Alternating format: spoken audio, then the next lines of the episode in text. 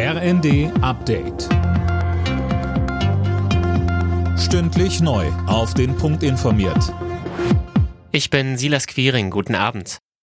Spitzenverdiener und Unternehmen müssen den Soli auch in Zukunft zahlen. Der Bundesfinanzhof hat jetzt die Klage eines Ehepaares aus Bayern abgewiesen. Er hält den Solidaritätszuschlag weiter für rechtmäßig. Der Präsident des Bundes der Steuerzahler, Rainer Holznagel, sagt im ZDF, Natürlich hätte ich mir eine andere Entscheidung gewünscht, aber wir haben auch einen Erkenntnisgewinn erlangt. Der Solidaritätszuschlag ist in seiner jetzigen Form noch verfassungskonform. Damit ist er nicht vom Tisch. Spätestens nach einer Generation, und da hat der BFH gesagt, so circa 30 Jahre, muss die Politik handeln. Insofern bleibt es ein Zukunftsprojekt.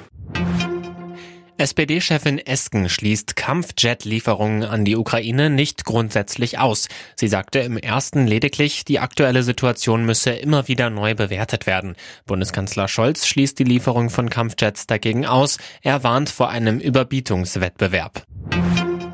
Im Tarifstreit des öffentlichen Dienstes droht der Deutsche Beamtenbund mit einem Lockdown. Das hat DBB-Chef Silberbach in der Augsburger Allgemeinen erklärt.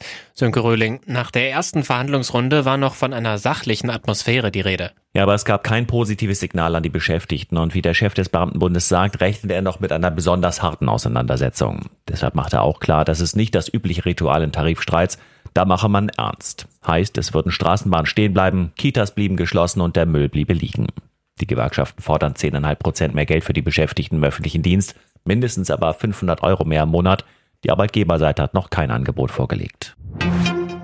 Wenn es wolkenlos ist, lohnt in den nächsten Nächten ein Blick in den Himmel. Dort ist der sogenannte Neandertaler-Komet zu sehen. Der heißt so, weil er zuletzt vor rund 50.000 Jahren zu sehen war, als die Neandertaler lebten und ist rechts neben dem großen Wagen zu sehen. Alle Nachrichten auf rnd.de